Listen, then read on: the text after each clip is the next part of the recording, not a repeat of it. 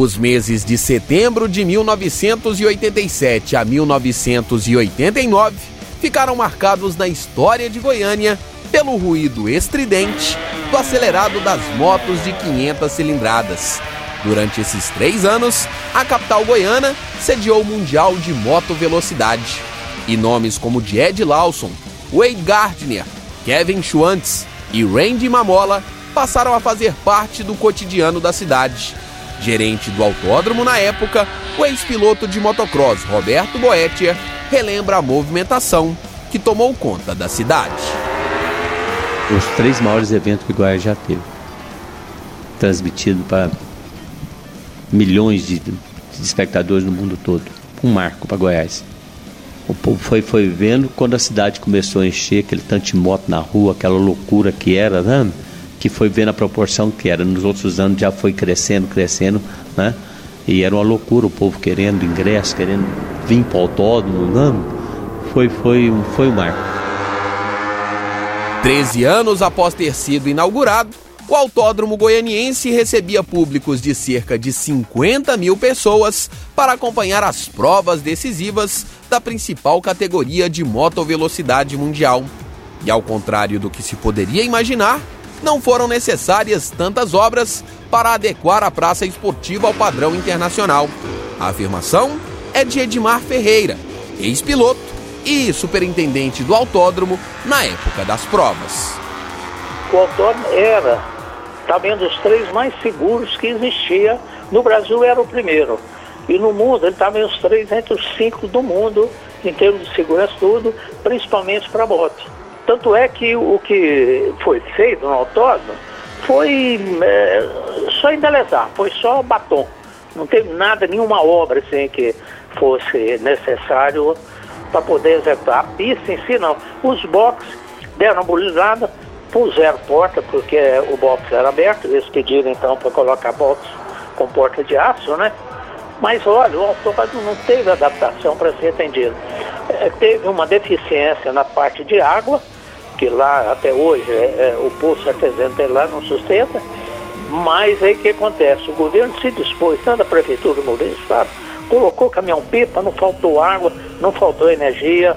Olha, não, não teve assim nada, nada, absolutamente nada. Mas se a estrutura estava praticamente pronta, por outro lado, as dificuldades para a organização de um evento de tamanho porte em Goiânia durante os anos 80 eram várias, a começar pela comunicação. É o que relembra o presidente da Federação Goiana de Motociclismo na época, Kurt Feistenberger. No primeiro Mundial, é, é, era difícil a coisa. É, não precisamos colocar fax. Fax, o que, que é fax? Ouvimos dizer que o Itaú tem esse negócio. Hoje fax, ninguém nem sabe o que é isso mais, né? Então não existia, né? O fax nós conseguimos, acho que foi no banco mesmo, no Itaú mesmo, Itaú Tech, que era do Itaú, né? E, e não tinha, o telefone era de, de, de orelhão e de, de, de, ficha, né? Tudo com novidade que não existia por aqui. Né? Então você tinha que montar uma sala de imprensa com, com não sei quantas máquinas, com quantas mesas. Rapaz, eu vi gente da era Fundação Estadual, depois Secretaria de Esporte. O pessoal de terno da secretaria trabalhando na, na, na, na pintando parede, pintando coisa para dar um mutirão lá no autódromo. Que eh, virou de cabeça para baixo. Tinha que aguar a grama, porque era em setembro, setembro não, não, tem chuva. E a grama ficava feia na televisão, amarela, né? Então tinha que molhar a, pista, a grama para poder dar um verde lá. Nossa, tanta, tanta coisa. Até desembaraço de moto a gente teve que fazer. Teve uma moto que foi para Goiânia e não Goiânia. Tem uma, uma cidade que chama Goiânia, lá no Nordeste, né? Uma moto foi para lá, aí teve que uh, dar um jeito de transportar ela para cá, para desembaraçar no aeroporto aqui. Tudo era novidade. Ah, no, no, primeiro Mundial também, eram seis carretas que vieram do Rio com, com as motos. E uma das carretas eh, não chegou aqui não chegava.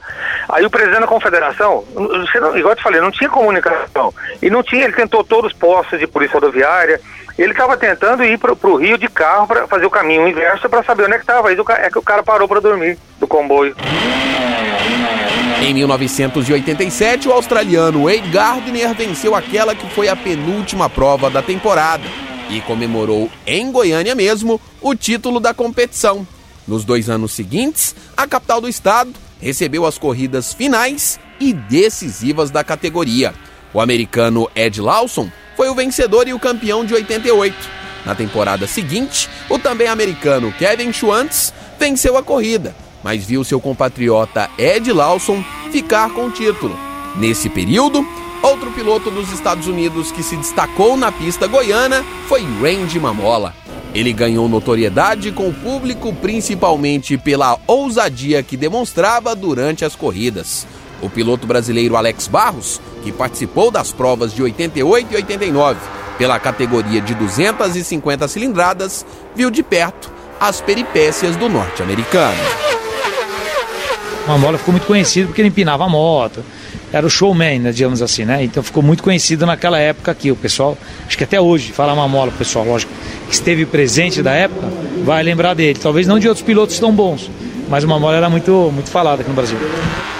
Simultaneamente, a primeira prova de Goiânia da MotoGP, outro assunto que deu o que falar no período foi o acidente com Césio 137.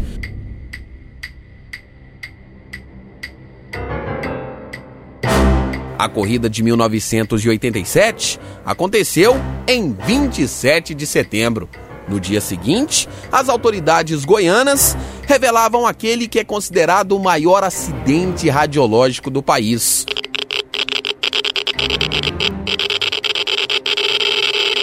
Com quatro mortes, 151 contaminados e 1.143 pessoas afetadas. E como não poderia ser diferente, a desinformação que tomou conta do episódio assombrou aqueles que passaram por Goiânia. É o que afirma Kurt Feistenberger, da então Federação Goiana de Motociclismo. O preocupante para as equipes, depois o pessoal foi embora, domingo, segunda-feira, terça, foi embora, né, para a Europa, e cada um seu lugar. Aí começou a aparecer notícias que, que aconteceu, que estava gente morrendo e, e essas coisas assim. E a notícia que tinha lá, que as pessoas estavam andando na rua, caíam mortas. Morriam 200, 300 pessoas por dia. É, é, o tal do fake news, que naquela época não tinha esse nome, tinha outra, né, e não tinha facilidade de acesso à informação como tem hoje. Né? Então a, a, Federação Internacional preocupou com isso e pediu para a gente aqui. Eu tive que ir no secretário de, de, de Saúde do Estado é, pegar uma declaração dele dizendo que as pessoas não, está, não tiveram, as equipes, o, o público em geral, não teve contato com essas áreas de, de, de contaminação. É, porque o povo estava preocupado com isso. Igual eu te falei, o povo estava. A notícia que chegava lá que o pessoal estava andando na rua caía morto. Né? Então você imagina o, o cara lá longe com com essa informação. Eu vou morrer daqui a pouco, né? Então é, tinha essa, essa, esse medo, mas não, não acabou não refletindo. Outro ano vieram, vieram mais duas vezes, sem problema nenhum.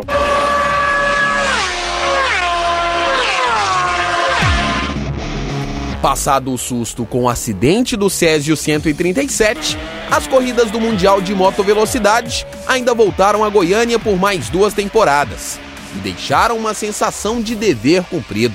A observação é de quem trabalhou na cobertura do evento, o jornalista especializado em esportes a motor, Fernando Campos. Goiânia saiu muito bem, uh, por incrível que pareça. Goiânia tinha naquela época já uma base de hotelaria muito forte. Então ninguém ficou na rua nem teve que dormir na ponte.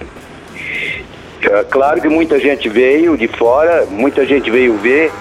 A estrutura do evento em si eram duas categorias, 250 e 500. Quer dizer, só de pilotos tinham 50.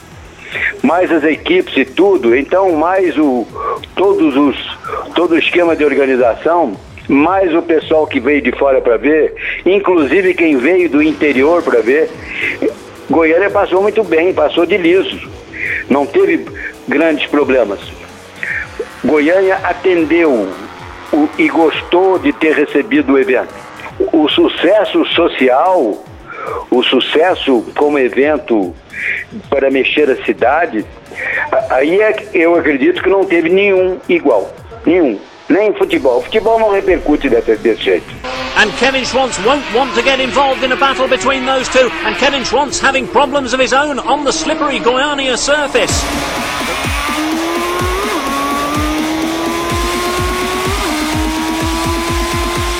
Além dos mundiais de moto velocidade que agitaram a capital goiana em 87, 88 e 89, os motores já roncaram alto na pista de Goiânia em diversas provas da Stock Car, Fórmula Truck e várias outras modalidades de esportes a motor. Rafael Bessa para o Sistema Sagres de Comunicação.